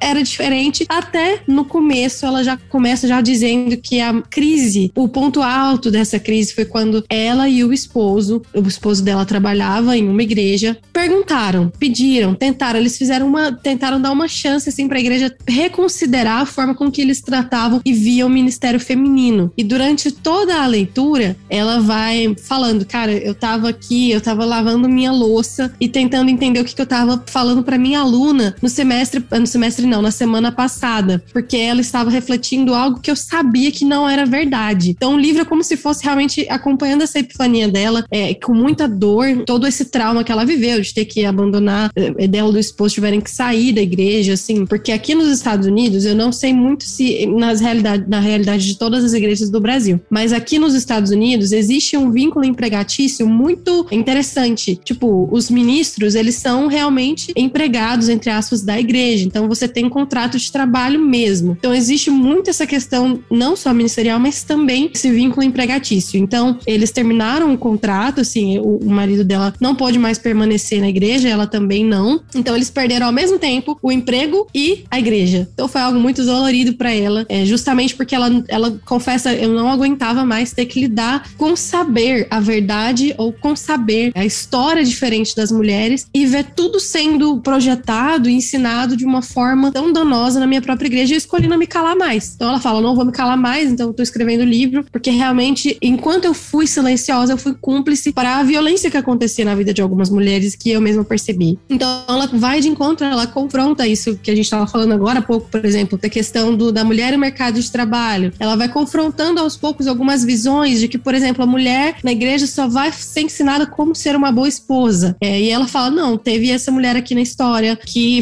assim, mudou a, a, a, história de outras mulheres também se impondo, pregando, ensinando. E aí ela pesquisa tudo isso, enxerga essa realidade de mulheres ali na época medieval, assim, há centenas de anos, e vê que já existiam os mesmos problemas e as mesmas barreiras, mas que, curiosamente, mesmo há muitos anos atrás, existiam também lapsos, assim, sabe? De que ela diz, como de, de entendimento de que tem algo errado nesse negócio de achar que a mulher ela é inferior. Então ela vai construindo esse raciocínio dela histórico, bíblico enquanto ela vai vivendo essa experiência, assim, e, e vai falando para o leitor o quanto foi dolorido ter que abrir mão de tudo, colocar a vida, a família dela, assim, em um nível de exposição gigante, pelo que ela acredita e ela não aguentava mais replicar nas aulas, porque ela mesma falava, eu tive que falar isso, mas eu, na, na verdade, eu não acreditava nisso, por exemplo. É, como eu disse, ela fala, cara, minha aluna tava, ela fez uma apresentação só sobre como ser esposa cristã. Eu tava num seminário, num retiro de mulheres, é, a gente era ensinada a preparar a mesa, e eu não via um ensino bíblico, por exemplo, porque não seria útil. Então, toda essa, essa construção desse raciocínio dela é muito linkado com a história que ela e o esposo viveram. O marido da Beth, que era pastor, é pastor ainda, né? Mas ele era pastor daquela igreja e ele foi demitido. A Bruna falou por eles se posicionarem diferentemente sobre o ministério feminino. O que, que é isso, gente? Eles não estavam dizendo que a mulher tinha que ser pastora, não era nada disso. A Beth e o marido foram falar com os pastores porque eles acreditavam que a mulher podia ensinar para adolescente de 13 anos. Na igreja dela não podia, tá? Então é isso. Se o pessoal entender, não tem nada a ver com pastor, é uma coisa bem mais abaixo. Não, eu achei chocante aquela parte, e chocante e ao mesmo tempo eu percebi, caraca, eu tenho vários, eu tenho vários toques machistas ainda dentro de mim. Porque no grupo lá eles estão precisando de um secretário, uma secretária, né? Aliás, falou a palavra secretária, é difícil a gente pensar em secretário, né? A gente pensa em secretário geralmente assim, ah, o secretário de missões, né? Mas é um título e tal. Mas enfim, eles precisavam de alguém para atender telefone, para fazer esse serviço assim mais manual de ligar pra galera. E um amigo dele estava precisando de emprego. E aí quando ele levou o nome do amigo que precisava de emprego, ter uma renda extra e tal, a pergunta, né, de um dos pastores líderes da congregação é: "Tá, mas é, como é que ele falou? Não é humilhante demais ele atender telefone? Alguma coisa assim, tipo, se for uma mulher fazer isso, tudo bem, mas um homem vai fazer isso, isso aí é coisa de mulher. Isso é coisa de mulher. E aquilo já denunciava um pouco essa tendência da comunidade a ter essa distinção muito clara do que é o papel da mulher, o que é o papel do homem. E isso, inclusive, sim, é um preconceito e é uma misoginia, assim. Não tem outra palavra. Eu posso colocar um pouquinho, só um pouquinho assim de fogo? Põe, põe um temperinho, põe um temperinho. É só um pouquinho de fogo no negócio. E você sabe o que, que eu acho? Eu acho que o livro da Beth, assim, que eu achei bem interessante aqui, ela não poupou esforço para fazer associações até o fim da linha, tá? Eu acho que ela tocou o dedo na ferida, entende? Porque isso que você falou sobre a questão que ela diz repetidas vezes do ego masculino, às vezes ficar ferido por desempenhar um trabalho feminino, isso, essa essência de realmente acreditar que a mulher não desempenha um trabalho porque é inferior, né? Porque a mulher é inferior, porque tem coisa que é coisa de mulher, porque o homem ele é muito maior do que aquilo. Isso ela vai mostrando também alguns argumentos complementaristas. Eu acho que por isso que às vezes irritou muita gente, porque ela fala, cara, isso não é Bíblia, isso é preconceito. Os homens achando que as mulheres estão, são realmente inferiores, entendeu? E que o trabalho, vamos supor, de ensino é muito grande para uma mulher. Uma mulher não consegue fazer isso. E se consegue, é uma exceção. Uma exceção, assim, é, é, vai trazer justificativa de, de todos os cantos para falar com uma exceção bíblica e que ela não pode e que se pudesse também tem que incentivar o homem a fazer. Por quê? Porque a mulher é inferior. Eu não posso falar, eu não posso falar, não posso citar nomes, assim, gente, mas só queria que vocês entendessem, galera. Antes de achar que isso aqui é um papinho de esquerdista, né? Tem um professor de história que deve ser comunista com certeza, né? Assim. Sou quase, eu sou comunitarista. Comunitarista, boa, Léo, boa, Léo. Assim. Eu não sei nem o que é isso, brincadeira. É, um cara que acredita na, no poder da comunidade. Olha só. Mas falando sério aqui, gente. Galera, eu conheço uma pessoa, conhecidinha até na internet, que tá sofrendo pra caramba por ser ligadas, geralmente, a movimentos complementaristas, que flertam com o complementarismo. Qual que é aquele que mulher não pode ser nada, só dona de casa? O Amplo. amplo, que flertam bastante com o complementarismo amplo. E ela tem sofrido muito, por quê? Porque ela tem um talento maravilhoso pra pregar, pra ensinar, e ela percebe que ela fica limitada a eventos de mulheres, onde na verdade não tem só mulheres que pregam, na verdade às vezes é só ela de mulher que prega nesse evento, é uma outra mulher, o resto é tudo homem em evento pra mulheres. E ela tem sofrido por quê? Porque ela sabe que é capaz de pregar, ela sabe que é capaz de ensinar, mas dizem pra ela que biblicamente ela não pode fazer isso. E ela tem olhado para as escrituras e não tem mais enxergado isso. Então assim, me ajudem aqui meninas e menino. É inegável que o movimento feminista de forma geral, ele trouxe essa discussão também para dentro dentro da igreja. E esse é um argumento que as pessoas usam. Ah, viu? A igreja luterana foi ordenar mulheres pastoras por pressão do feminismo. Isso é verdade? É, é verdade. Mas qual é o problema de um fato externo ter influenciado uma reflexão interna? Entende o ponto, galera? Então, às vezes, a mula vai ser usada mesmo. Às vezes, fatores externos. E que bom que teve essa reflexão. E aí, eu não quero entrar aqui no mérito se você concorda ou não, mas quantas comunidades, para falar só do, do ambiente luterano que eu conheço um pouquinho, porque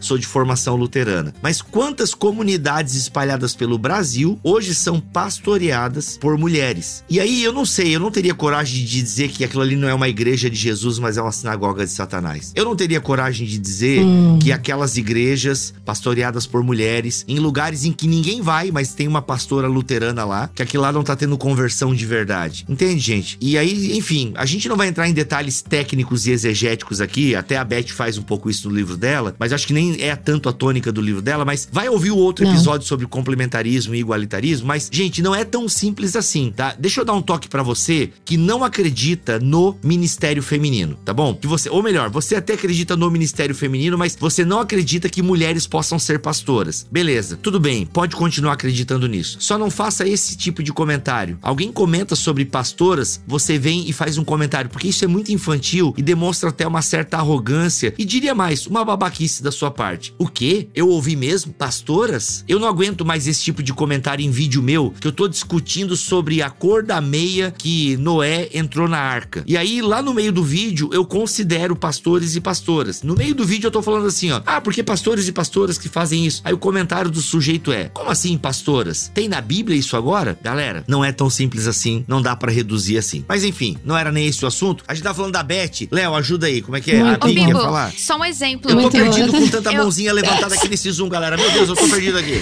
Só vou me colocar no, no meio aqui, só pra eu tenho que falar uma coisa, Bibo. Eu acho que isso é o principal e tá no subtítulo da Beth, tá? Como o complementarismo, ele se colocou na ortodoxia. Então, se você acredita em pastorado feminino, você não é um cristão fiel a Deus, você é do diabo. Gente, para mim isso é um assunto bem pesado na internet, porque, ai, eu recebo críticas tão baixas e tão prejudiciais e não saudáveis, e eu acho que isso é o principal. A gente tem que aprender a respeitar o amiguinho. Posso dar um exemplo só antes da gente continuar? Vocês sabem quem é a favor da ordenação feminina? N.T. Wright, tá? Um dos maiores estudiosos do Novo Testamento. N.T. Wright é a favor da ordenação feminina. Craig Kinner, que o pessoal usa para exegese do Novo Testamento, tem o comentário histórico-cultural do Novo Testamento pela Vida Nova. Ele é a favor do pastorado feminino, igualitarista. Quem mais? Gordon Fee, que o pessoal usa aquele livro Entendes o que lês para ensinar hermenêutica e exegese. Ele também é a favor do pastorado feminino. E ele é um cristão tão ruim assim? Será que ele é um filho do diabo? Então assim, gente, se vocês acham realmente... É, o Vitor até coloca, desculpa te cortar, Vic, é, mas o, Vi, o Vitor até coloca no episódio que nós discutimos ordenação feminina, ele cita dois teólogos, eu não lembro quem é quem agora. Craig Bloomberg e o N.T. Wright. Que, ou seja, o N.T. Wright era contra e ao longo da história Virou é, a ficou a favor. O Bloomberg... o Bloomberg era a favor e ao longo da história ficou contra. Ou seja, gente, são dois crânios na, no estudo do Novo Testamento. Não é, sabe, não, são dois grandes estudiosos que mudaram de opinião conforme foram estudando. Então percebam que não é assim, não pode ser pastora, pode ser pastora. Nós temos uma conversa a fazer aqui, sabe? Nós temos textos para analisar. Exatamente. A gente então, tem que pessoal, amadurecer, pelo amor exato, de Deus. Exato, exato. E, e, outra, e, e além de nós termos que sentar e conversar, nós temos que lidar com um fato histórico. Nós temos milhares de igrejas pastoreadas por mulheres. Eu sei, Bibo, mas se tu ficar usando esse argumento, daqui a pouco a gente vai ter igreja pastoreada por zebra. Aí só porque tem um monte de igreja pastoreada por zebra, então agora é bíblico. Eu sei, gente, que o meu argumento ele pode levar a esse tipo de pensamento, mas o que eu estou dizendo é que existe milhares de igrejas pastoreadas, igrejas são mentoreadas, que são ensinadas por mulheres. Isso está acontecendo. Será mesmo que a gente não pode sentar e olhar os textos bíblicos que proíbem a mulher de falar na igreja? Né? A gente contextualiza tantos textos, né? Por que, que alguns a gente não contextualiza? Enfim, fica aí pra gente pensar e tem uma longa discussão pela frente Mas vamos voltar pra história da Beth, vamos. Se a gente for entrar a fundo nesse, nesse tema, tem que ser o quê? Umas 10 conferências, né? Desculpa, porque é coisa demais. Uhum. Um podcast não dá. A gente é muita coisa, pelo amor de Deus, pra se discutir. Mas a gente voltando e, e tendo o livro da Beth, assim, como guia, né, da nossa discussão e tudo mais sobre esse tema. Inclusive, enquanto você falava sobre a sua amiga, Bibo, é uma questão muito comum. Eu conheço muitas irmãs que estão em igrejas, assim, que são complementaristas, e aí elas sentem de Deus, assim, esse chamado, e elas querem, estudar teologia, querem pregar, e aí na igreja elas não têm essa estrutura. Apesar de que isso é muito pouco no Brasil, ao meu ver, tá? Eu não conheço todas as igrejas, obviamente. Eu sou de uma realidade pentecostal, neopentecostal, e para mim, todo esse papo eu descubro no Twitter por hater, gente com foto de anime, porque honestamente, na minha realidade, mulher sempre foi pastora, sempre pregou, e assim, isso, isso é, eu assusto quando eu vejo assim toda essa assustava, né? Agora a gente acostumou, infelizmente, com essa discussão. E aqui nos Estados Unidos já tá diferente. Mas eu sempre oriento as irmãs que vêm conversar comigo algumas coisas e que eu até estava refletindo sobre o livro da Beth, eu não quero parecer dura, eu falo isso em amor. Eu acho que pela experiência também, assim, minha, da minha mãe, da nossa família, de tudo que a gente vê, das mulheres que a gente discipula, é que é muito perigoso também querer mudar anos e anos de uma congregação. Tá, eu entendo, eu respeito muito. A questão da Beth é diferente porque ela tá lidando não com uma congregação, mas com algo que é tão difundido aqui nos Estados Unidos, essa mentalidade, sabe? É, toda essa discussão que realmente não teria muito para onde ela fugir. Agora no Brasil, eu realmente eu auxilio e falo para as irmãs que às vezes é melhor elas considerarem se o Senhor não está chamando elas para servir em outro lugar do que mudar, tentar mudar a igreja, porque isso causa muita dor. E assim, são dores insuportáveis. A Beth mesmo lida com, com isso, né, com essa dor no livro dela. Ela não olhou para trás porque ela sabe que ela fez o bem de acordo com o que ela acreditava, mas para as outras irmãs que às vezes estão nos ouvindo, que falam, cara, minha igreja acha que a mulher ela não pode, no caso da igreja aberta, a mulher não pode ensinar homem depois de 13 anos de idade, entendeu? Então eu não sei se às vezes as irmãs estão com essa realidade na igreja delas e elas sentem que tem que ensinar. Quando eu fiz, eu fiz uma enquete no Twitter, aliás, duas hoje, e vocês não têm ideia de quantas mulheres servem na igreja. Me parece que a realidade realidade no Brasil é bem diferente, que as mulheres já estão bem mais acostumadas por diversas questões, não só por necessidade, mas também porque é visto muita ideia de que um casal é o líder da igreja, sabe? Um casal é tá ali pastoreando junto, os dois juntos em assim, em unidade, um, um auxiliando o outro, mas também tem mulheres dando aula na EBD, não só no Ministério Infantil, na mídia. Teve uma mulher que falou assim, que respondeu meu tweet desse jeito: "Olha, mulher não podia pregar não, mas aí os pastores tudo foram embora". Eu falei, meu Deus, o que, que, aconteceu nessa igreja? Falou, ó, oh, não podia, mas agora deu ruim, todo mundo foi embora, agora tem uma mulher pregando aqui. Muito bom. Eu falei, meu Deus.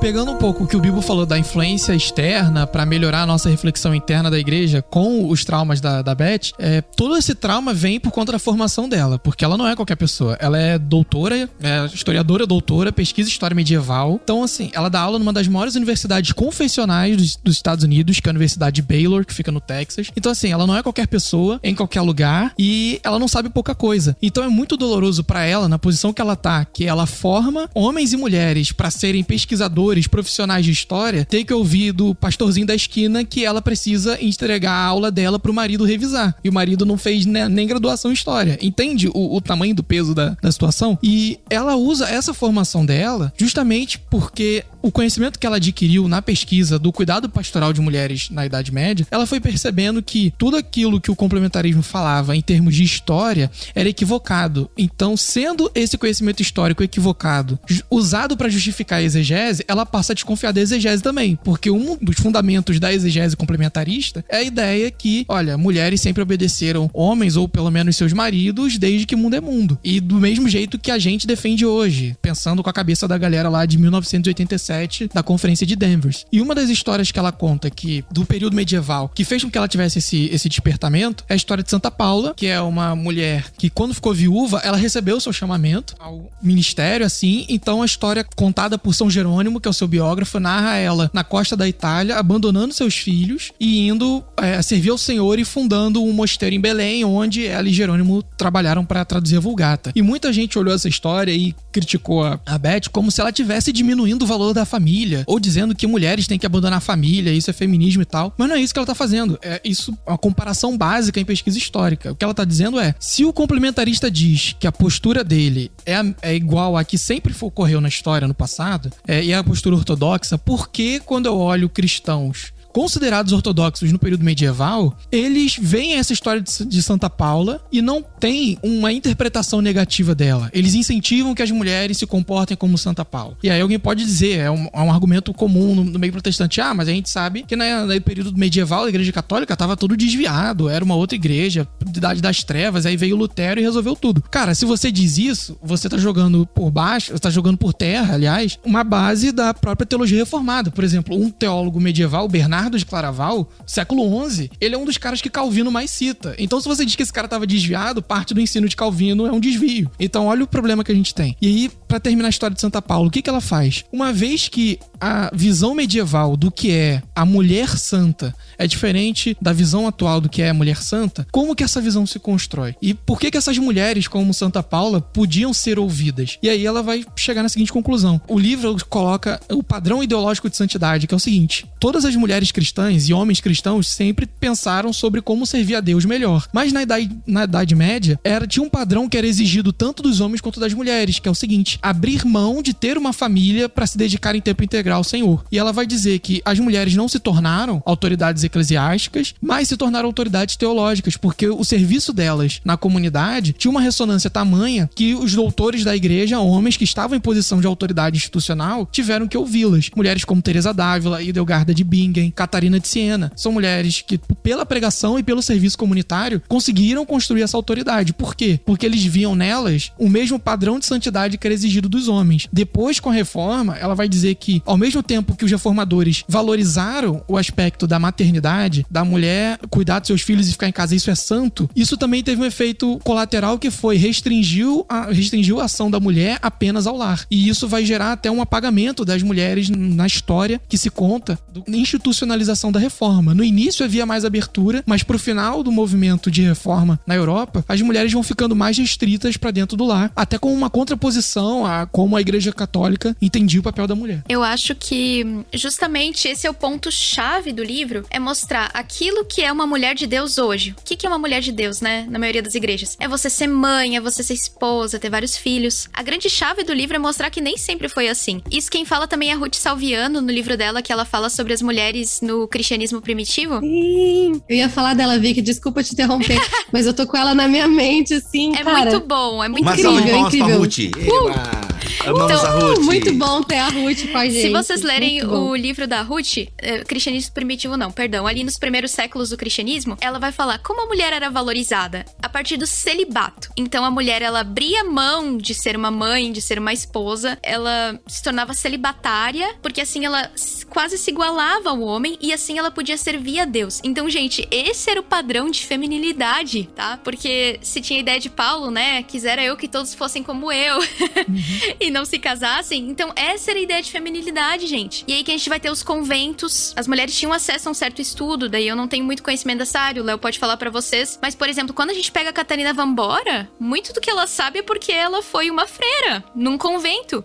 E quem fala isso é Tish Warren também. Quando a reforma protestante tira os monastérios, a gente tira a possibilidade das mulheres servirem integralmente no ministério. Vou dizer eu, eu hoje, por exemplo, tá? Claro, hoje eu tô na igreja luterana. Mas antigamente eu pensava, nossa, eu quero servir a Deus integralmente. Qual que era a possibilidade de eu fazer isso? Sendo missionária. É a única possibilidade. Eu não tenho mais um ministério, um trabalho que eu possa fazer na igreja integralmente. Porque não existe mais isso dentro da reforma protestante, né? A gente tirou essa possibilidade quando a gente tirou os monastérios. Você tem o caminho da docência? Tem. E graças a Deus pelas centenas de professoras de teologia que nós temos aqui no Brasil. Mas o caminho é um pouquinho mais árduo e olha, tem que se provar muito mais do que qualquer homem. E gente, isso aqui não é discurso não. Ainda hoje, 2022, tem pesquisas aí apontando que as chances do mercado de trabalho para as mulheres são mais difíceis muitas vezes, dependendo o, o cargo. E ainda eu tava até fazendo uma pesquisa recente, ainda tem mulheres que ganham menos em mesmo cargo que homens e tal. Ainda existe isso, tá diminuindo, graças a Deus, e graças também à luta de muitas mulheres aí lutando por direitos, né? Mas enfim, isso É. é um outro ponto. Antes de, antes de eu continuar a a questão da Vicky na. Esse podcast não tem horário para acabar, gente. Isso aqui vai virar tipo aqueles podcasts de mesa. É, então você vai ouvir um podcast de três horas. Tamo junto, tamo conversando, o papo tá bom. E a gente tá só arranhando o livro da Beth, tá? Porque ela traz muitas outras coisas aqui, enfim. E vai vir outros livros também esse ano aí da Thomas Nelson. Rapaz, vai vir coisa aí. Vai ser é fogo no parquinho, como dizem. É isso que eu ia perguntar, porque assim, é, eu ia fazer esse comentário mais paralelo sobre o contexto histórico, mas tem outro ponto que a, a Beth levanta, que é a diferença de textos bíblicos selecionados para falar de homens e mulheres. E aí, não sei como é que a gente tá de tempo, se tem limite, se não tem limite. Rapaz, olha, agora 16 horas e 52 minutos, eu já não vou fazer o compromisso que eu tinha às 17 horas. Eu tô gostando de conversar com vocês aqui. Se o marido da Bruna não estiver morrendo no sofá e ela quiser continuar aqui, a gente tá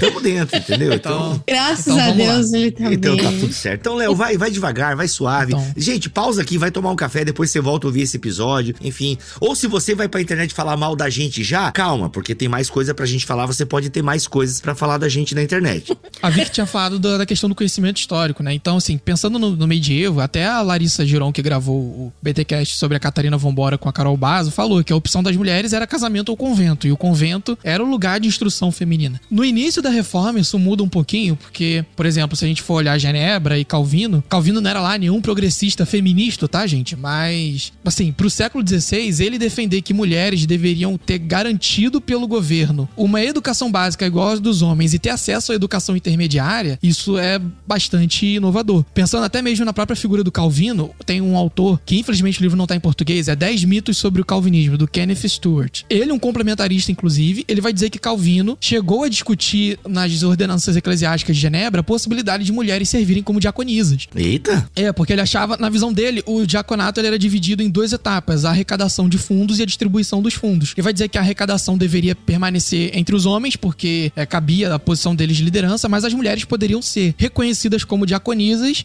na função de distribuição dos fundos para os pobres, para as famílias da igreja e tal. É, isso não foi pra frente porque não é- dependia só dele essa decisão. Além disso, tem a questão até que a Vicky já trouxe do- da mulher como liderança na, na esfera pública. E nesse período da modernidade, a gente tem o caso assim, emblemático do John Knox, que ele escreveu um texto dizendo que a Inglaterra ser governada por uma rainha, Elizabeth I, era uma abominação e algo totalmente contra a, na- a natureza e as ordens criacionais de Deus. E Calvino vai concordar que uma mulher não deveria exercer uma função de liderança, porém, se Deus permitiu que ela chegasse lá, a gente não pode ir contra, a gente tem que apoiar e dar suporte, porque a mulher pode ser usada para expandir a palavra de Deus. E aí Calvino, ele teve todo um círculo ali de correspondências com Margarida de Navarra. É, eu esqueci, tem duas Renatas, tem a- a, a A Renata é ingrata. não, não era essa não. Eu pensei nessa Sacanagem. piada também. Mas eu esqueci. A Ruth Meu. Jesus amado. É, porque Calvino achava que as mulheres que estavam em lideranças eram exceção, porém deveriam ser apoiadas, ele trocou correspondências com mulheres que eram princesas ou até mesmo rainhas de, de cidades-estado que poderiam ajudá-lo na reforma. O, o exemplo mais é, reconhecido é o da Margarida de Navarra. Então, assim, esse autor, o Kenneth Stewart, ele vai dizer: olha, se esses caras, John Piper, o Anne Gruden ou outros que se dizem calvinistas, gostam de citar Calvino à torta e à direito, por que que nessa parte Calvino não é o padrão? Ou não é algo que a gente considera? E aí ele vai dizer que, pelos exemplos históricos, os complementaristas poderiam agir melhor. Porque não é só na reforma que a gente tem exemplos de mulheres que conseguiram atuar ministerialmente dentro dos limites de um, de um sistema que entendia a ação delas como inferior. A gente vê isso muito também na- nas missões do século XIX, em que mulheres puderam excepcionalmente celebrar ceia ou celebrar batismo porque não tinha um missionário lá. Então, assim, exceções foram feitas no passado. Então, se essas exceções foram feitas, por que, que a gente tem que Por que não tornar a regra, né? Sim. E aí, alguém pode dizer, ah, mas a exceção confirma a regra, ou se foi exceção, é porque foi um caso especial. Mas a exceção permite a gente refletir sobre por que, que a regra que a gente tem está no estado em que, a gente, em que ela se encontra. E aí, voltando pra Beth Barr, no livro dela, uma outra coisa que é interessante nessa questão do padrão ideológico de santidade é que ela percebe que existe um combo de versículos, que eu vou chamar aqui de pacotão da submissão, que a galera cita pra justificar a questão da submissão feminina, mas não eram os textos que os medievais entendiam como fundamentais para estabelecer os papéis de gênero. Então, assim, quando a gente olha para a declaração de Danvers, os textos comuns mais citados são geralmente paulinos, né? 1 Coríntios 11 e 14, eu tô falando dos capítulos, tá? 1 Coríntios capítulo 11, 14, Efésios 5, 1 Timóteo 2 e capítulo 5, é, Colossenses 3, Tito 2 e menções honrosas a Gênesis 1 a 3. E ela, no- na pesquisa... Ó, gente, segura aí. O pacotão da submissão, isso, Léo? Pacotão da submissão. Eu, assim, eu não tirei isso à toa. Tem um, tem um artigo dela que ela fala The Package of Verses About Submission. E aí eu fiz o pacotão da submissão. É, mas assim, na Idade Média, como ela trata com sermões de casamento e esses limites do que o homem deve fazer e a mulher deve fazer são definidos nesse tipo de sermão, ela vai dizer que os textos base mais citados eram Gênesis 1 a 3, confere, mas os outros são Mateus 22, João 2 e Mateus 25, versículos 31 a 41. Ou seja, tirando Gênesis 1 a 3, os textos que os medievais enfatizavam sobre os papéis de, de homem e mulher na igreja, na família, etc., eram textos ligados que no Novo Testamento que retratavam uma cena de casamento, não eram os textos paulinos. E aí, de novo, se a gente considera existiram cristãos ortodoxos nesse período, fiéis ao Senhor, a gente deve se questionar por que que eles entendiam o papel da mulher ou a função da mulher a partir de um conjunto de textos e hoje a gente considera um outro conjunto totalmente distinto é, como base para esse para nosso pensamento sobre mulher e a gente diz que esse conjunto de textos foi o mesmo inalterável ao longo de toda a história. É, e mesmo ela vai é, dado interessante, mesmo quando os textos do pacotão submissão aparecem, ela diz que dos 400 sermões que ela avaliou que foram preservados numa coletânea que tem na da, da biblioteca de Oxford, é, só foram encontrados em cinco. Ou seja, de 400, cinco tratavam desses textos. E em todos eles, a abordagem da submissão não era uma descrição de papéis femininos e masculinos, mas eles usavam essa linguagem numa alegoria para falar da submissão de todo crente à vontade de Cristo. Então, assim, é, isso tudo revela de novo que teologia fora de contexto é um problema. Porque se a gente olha para o passado e não consegue entender o contexto no qual pessoas tomaram decisões, e aqui eu quero deixar isso bem claro, não estou dizendo que as pessoas são determinadas pelo contexto. Nós tomamos decisões num contexto. É por isso que no mesmo contexto tem gente que pensa diferente. Mas as nossas decisões são condicionadas em certo nível pelo contexto. Por isso, quando a gente olha para o passado medieval e para o passado ali da primeira modernidade, no início da reforma, e vê, por exemplo, Calvino abrindo espaço para diaconisas e hoje calvinistas dizendo que Calvino jamais apoiaria isso, a gente deve se questionar sobre quem está sendo realmente influenciado negativamente pelo contexto. Me parece que a Beth Bar tem razão em dizer que somos nós. Tô comendo minha broinha aqui, que é até sem palavras.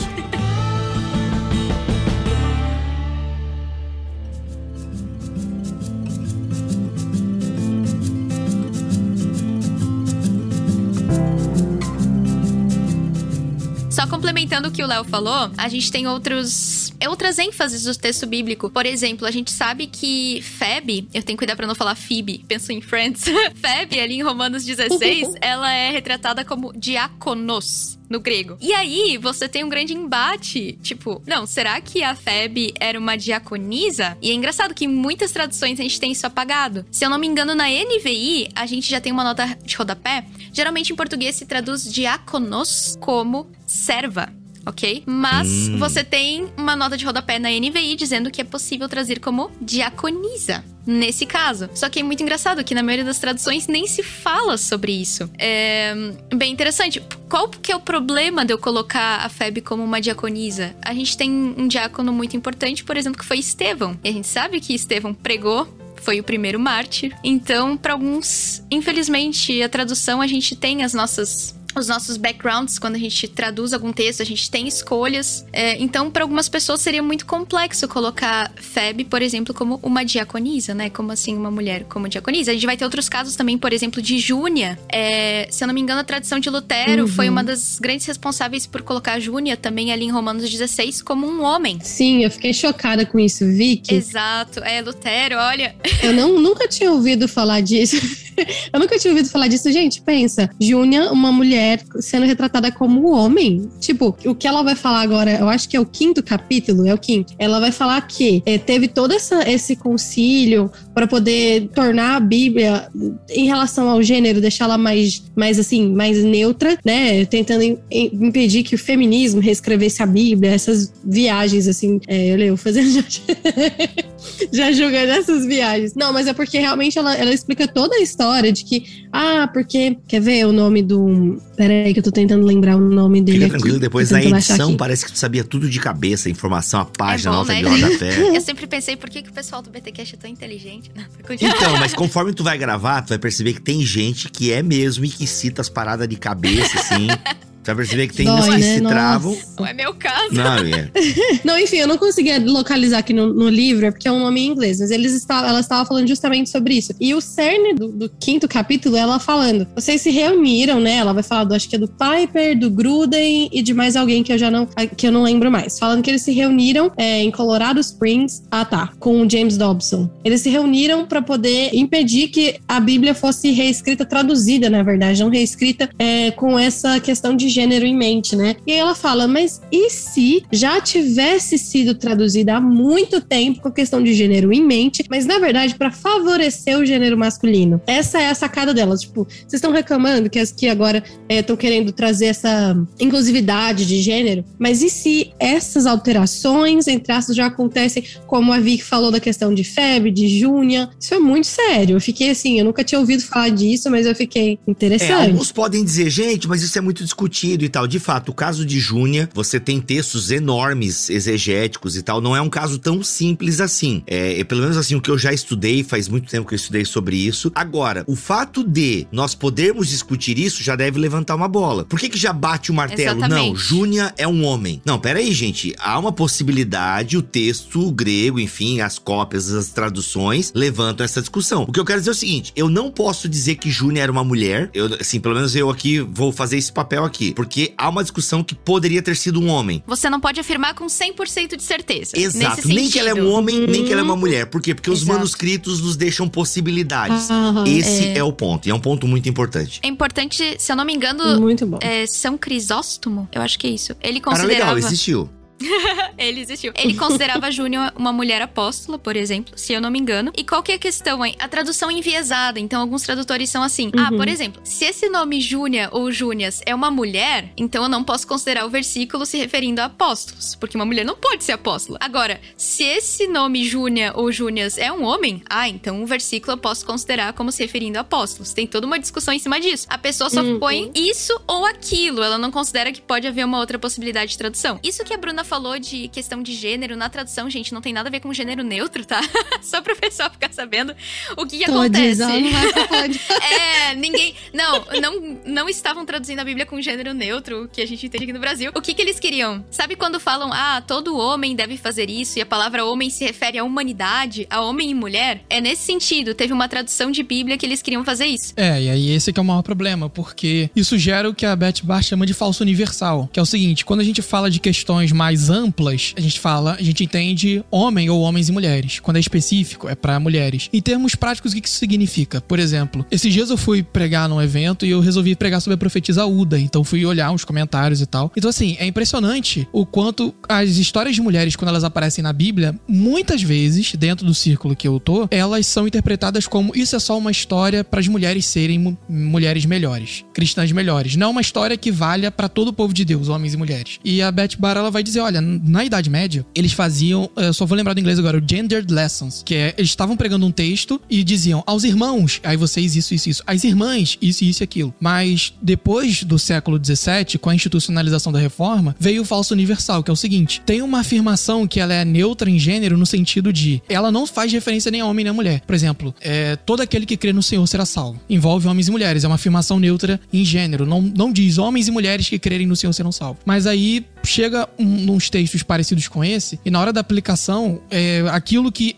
seria o de importância universal e superior tá restrito ao homem, aquilo que é localizado para as mulheres. Outro exemplo prático. Eu tava assistindo uma pregação e, e o expositor tava lá escolhendo o texto de José e falar assim: olha, é importante para nós cristãos resistir à tentação e tal. E ele foi fazer essa aplicação para homens e mulheres. Ele diz: homens, vocês que lidam com a ganância no trabalho, com o assédio das secretárias no trabalho, com a desobediência dos filhos, não sei o que, resistam. E aí as mulheres, você que não quer obedecer o seu marido, por que que você quer fazer isso? E aí ele dava um tempo, e aí voltava homens, e aí todas as tentações possíveis o homem poderia sofrer. A tentação da mulher era não ser submissa ao esposo. Então, assim, esses são exemplos práticos que um tipo de tradução específica, ela pode nos levar a cair. Porque é o caso da English Standard Version, que é uma versão assumidamente complementarista da Bíblia. Então, assim, em textos que são complicados, duvidosos, eles não abrem espaço para questionar a própria tradução. Isso aqui só pode defender o complementarismo e ponto, porque o complementarismo é ortodoxia. Não tem tem nota de rodapé, né, Léo? É, não tem Não, mas quem sabe isso possa ter outra tradução. Não. Não tem. E, e isso é muito complicado. Muito complicado, porque não é só um erro de interpretação bíblica, é um erro que envolve várias outras áreas. Como eu já falei aqui, o erro histórico de método de achar que todo mundo pensou igual a mim.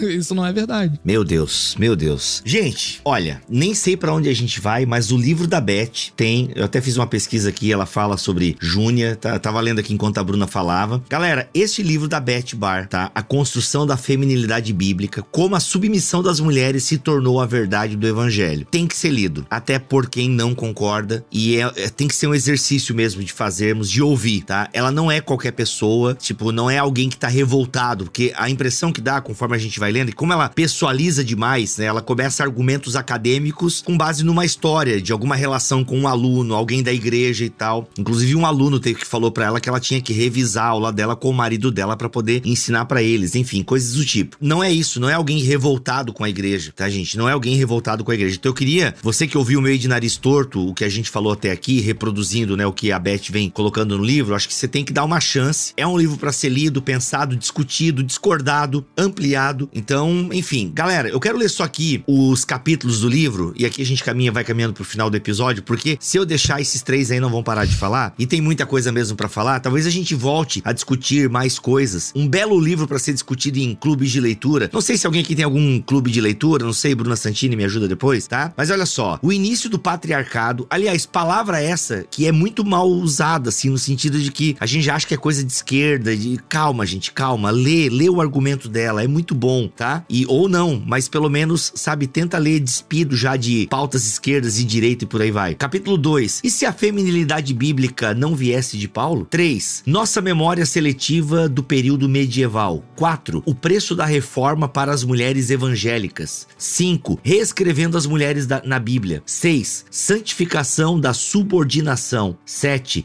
A construção da feminilidade bíblica na verdade do evangelho. 8. Não está na hora de libertar as mulheres? Um livro pequeno, um pouco mais de 260 páginas, que traz aí uma reflexão grande para todos nós que vemos a cada dia mulheres que não podem desenvolver o seu potencial em nome ah, de uma teologia, tá? Coisas para nós pensarmos. Mas eu queria dar agora um tempo para cada um de vocês. Posso, vou começar com a Bruna, que já fala para nós aí se esse livro vai reverberar em mais algum momento na internet e tal. E também já dê a sua palavra final, Bruna, por gentileza. Bom, maravilhoso participar desse episódio riquíssimo com vocês sobre esse livro, lançamento da Thomas Nelson Brasil, que inclusive é a nossa parceira oficial do Clube de Leitura Poesias e Nuvens barra Celestial aí, que a gente tá nessa transição.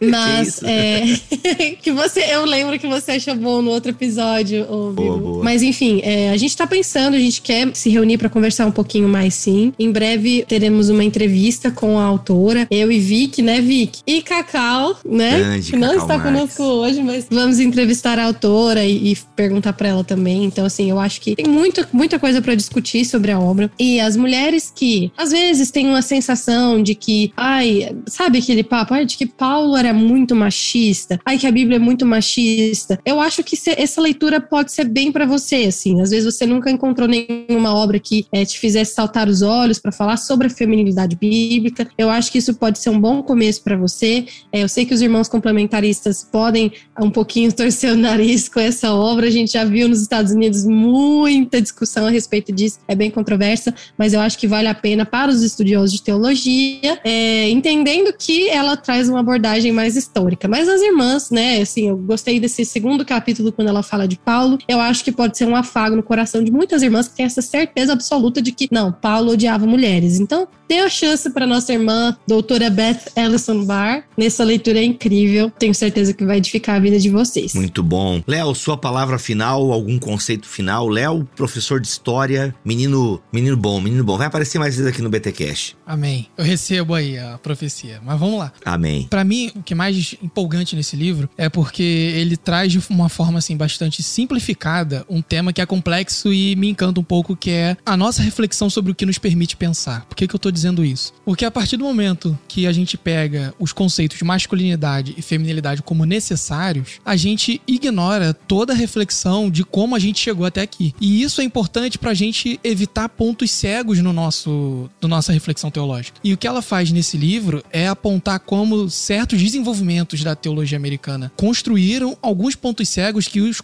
os complementaristas não dão conta. Por isso que às vezes esse as afirmações dela, que embora bastante severas, elas não são exagero diante de tudo que a gente falou do contexto e até mesmo de certos conceitos que, assim, daria vários outros episódios, como por exemplo, quando ela fala sobre inerrância, questões raciais e culto à domesticidade. Cara, isso dá para isso abre portas para estudar todo o movimento fundamentalista nos Estados Unidos. Então assim, não dá pra gente falar disso hoje, mas ela abre o espaço para que eu e você nos questionemos sobre isso e assim evitar duplos padrões. E um duplo padrão que é muito comum dentro dessa questão que a gente tá falando de tudo aqui, desde abuso e submissão feminina, é o seguinte: o grupo complementarista tem uma ênfase enorme em ter a doutrina correta para levar ações morais corretas. Isso é muito importante para eles. E a Beth Barr levanta a bola, não ela sozinha, mas vários outros, para dizer que reconhecidamente a submissão ela tem como base uma visão da Trindade que coloca Jesus como subordinado, em essência a Deus. Por isso, esposas devem ser subordinadas aos seus maridos, submissos. E aí essa visão sobre a Trindade ela é reconhecidamente ariana ou semi-ariana para quem é mais é, generoso. E por que que essa visão ela é menos problemática do que uma mulher pastora? Entendeu? A gente tá mexendo com o centro da fé cristã. Se isso não é um problema enorme, cara, o que, que a gente tá fazendo? E assim, a gente, ela até cita um exemplo de, de um posicionamento do Anne Gruden em relação a uma pastora que era igualitarista, mas depois ela cometeu um crime. E ele disse que possivelmente é razoável pensar que ela cometeu o crime porque era igualitarista. Olha o nível que a gente chega de duplo padrão. E quando a gente pensa em abuso, se o erro,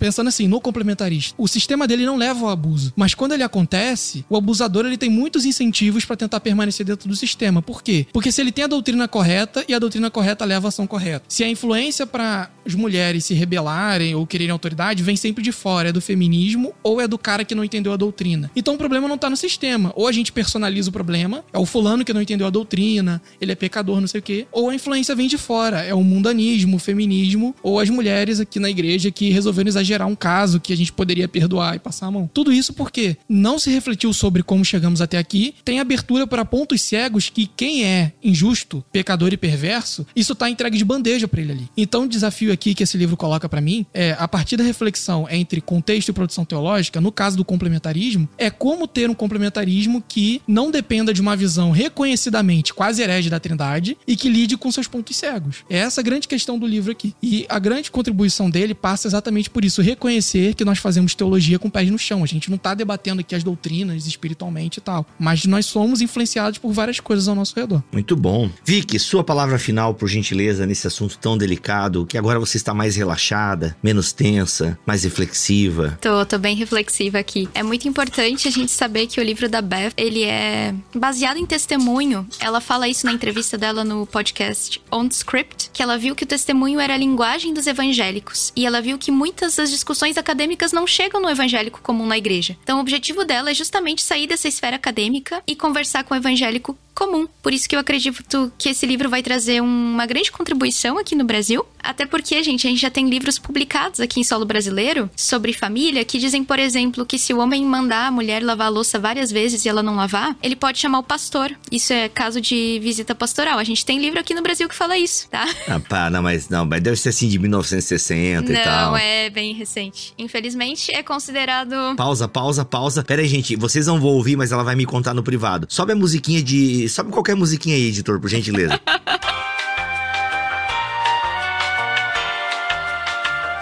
Ah, Macreto. Mas muita gente lê, né, Bibo? Não, Ele- muita.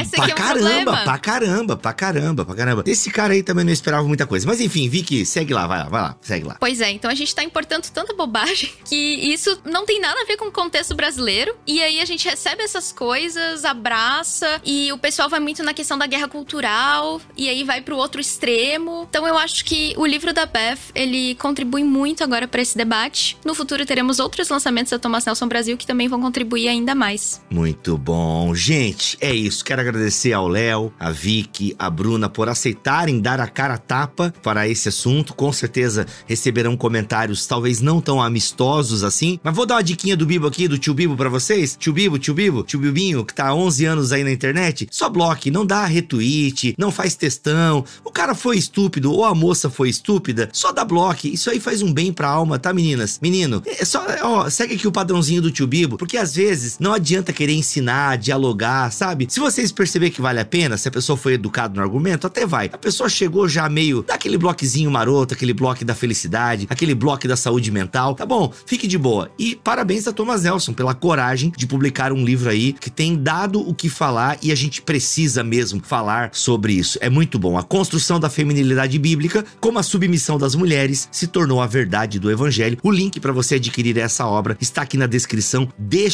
longo BTcast, mas mega necessário e a gente nem arranhou a superfície deste assunto. Mas é isso, a gente volta aí para falar mais, quem sabe em algum momento ainda esse ano, mas por enquanto já tem algo para você pensar e um livro para você ler. Deus abençoe todos vocês. Voltamos na semana que vem com mais podcast, se Deus quiser e assim permitir. Fiquem todos na paz do Senhor Jesus.